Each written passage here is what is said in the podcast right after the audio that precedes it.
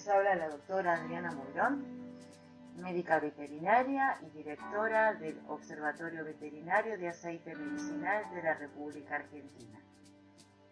Hoy vamos a hablar sobre la acción del aceite de cannabis en felinos.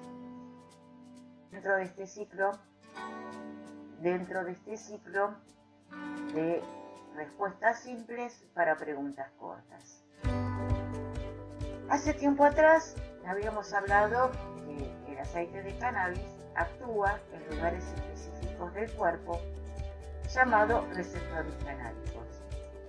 Los receptores canábicos, como en muchos animales, el gato obviamente no va a ser de excepción, posee dos tipos básicamente, ya vamos a ver cuáles más, de receptores canábicos llamados CB1 y CB2 en los cuales van a estar ubicados en diferentes partes del cuerpo como lo marca este diagrama.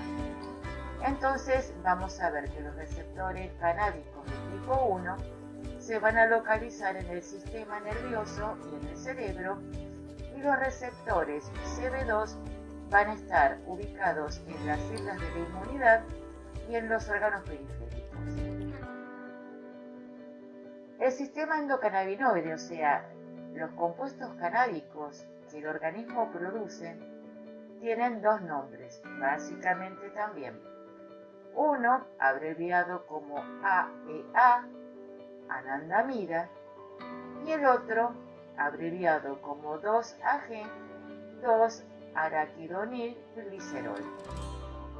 Estas dos moléculas, básicamente, son las que forman eh, en, el cuerpo del, gato, en este caso, en el caso de hoy, y van a estar regulando todo lo que es la inmunidad, el ánimo, el sueño, el dolor y modulando o controlando, haciendo que el cierto metabolismo del cuerpo funcione en la mejor manera posible. A eso se llama sistema modulador. Dentro de las funciones fisiológicas más importantes, los, receptores canábicos, como les había dicho, están distribuidos en todo el cuerpo. ¿En dónde? ¿En qué parte? En este esquema vemos que hay una célula emisora, que es la que produce los receptores canábicos, mejor dicho, produce las sustancias canábicas, que son estas flechitas rojas que vemos acá en el, en el esquema, y van a la membrana de una célula receptora.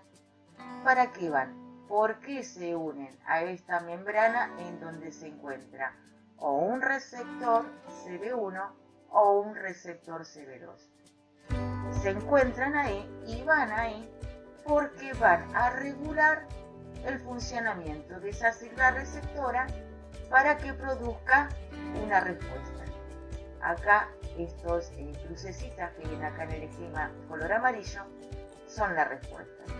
La respuesta puede ser una molécula transportadora de alguna sustancia, puede ser una hormona, puede ser la liberación de calcio, de fósforo, de cualquier sustancia que esté dentro de una cadena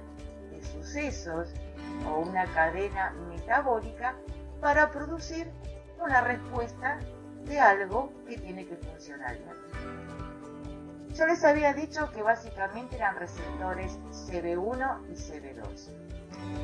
Acá los vamos a ver abreviados como CBR, receptores CB. Pero también existen otros tipos de receptores en donde las sustancias cannabinoides que están contenidas en el aceite medicinal de cannabis también tiene acción, como receptores GPR55, DHPBR1 o 5HT1A. Bueno, esto parece realmente muy difícil, pero bueno, son los nuevos receptores que hace un tiempo atrás se han encontrado y que se ha demostrado que el aceite de cannabis también tiene acción para regular o modular las diferentes funciones del cuerpo.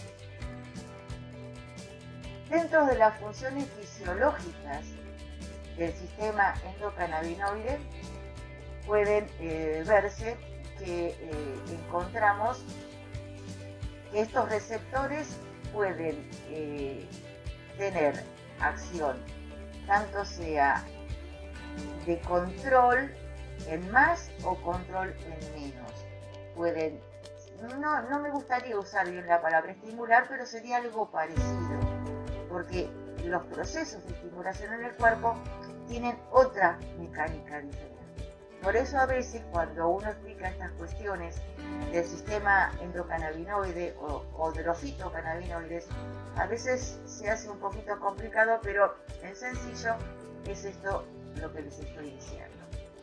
De la misma manera que el sistema endocannabinoide a través de la 2AG o la nandamida regulan al cuerpo, los fitocannabinoides contenidos en el aceite medicinal de cannabis, que son el THC y el CBD, dicho con el nombre completo tetrahidrocannabinol o cannabidiol, ya el CBD, estas dos sustancias tienen una similitud para funcionar en el cuerpo muy parecida a los endocannabinoides con la misma facilidad de poderse unir a los receptores y así modular funciones en el cuerpo. Entonces, ¿cuál es la función de los aceites de cannabis medicinales en los gatos? Van a estar ayudando para el control de la agresión, la pérdida de peso o de apetito, la ansiedad, el estrés, la falta de energía, los procesos de inflamación o de dolor y va a, intervenir también en el proceso de diferentes tipos de infección. Si juntamos todas las acciones que vimos antes, entonces vamos a poder decir en qué enfermedades puede actuar. Puede actuar en la artrosis, en la artritis, en la pancreatitis, en cualquier tipo de enfermedad inflamatoria intestinal, en afecciones respiratorias, como puede ser el asma en cualquier proceso de tipo inflamatorio. Entonces, el CBD o aceite de CBD o aceite medicinal de cannabis va a ser el que tiene las propiedades antiinflamatorias y analgésicas. Ahora me gustaría aclarar algo específico con los gatos. Durante mucho tiempo se dijo que THC no podía ser aplicado en gatos. ¿Por qué?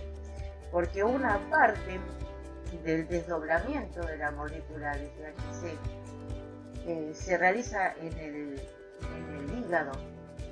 Entonces, como los cannabinoides, si se acuerdan, hace tiempo atrás les había hablado eran derivados fenólicos. Los eh, derivados fenólicos pueden tener algún problema de intoxicación a nivel hepático en el caso de los gatos.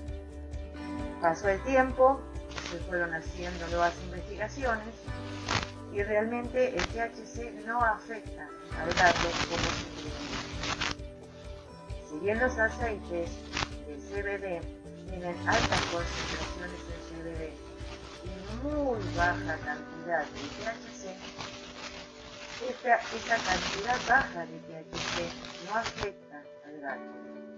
Entonces hubo un tiempo en donde el uso de aceite medicinal de cannabis en gatos estaba decidido, pero en la actualidad evidentemente eso ya no pasa. Muy bien, hemos terminado por hoy este pequeño video de respuestas simples para preguntas cortas. Nos encontramos en una nueva presentación. ¿Por qué? Porque contestamos a tus preguntas. Y te recuerdo que las podés hacer en observatorio veterinario.com.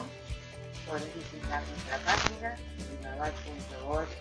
barra o ver las últimas noticias, publicaciones científicas eventos, charlas, conferencias en nuestro Facebook e Instagram en Observatorio Veterinario. Esperamos hasta la próxima. Chao.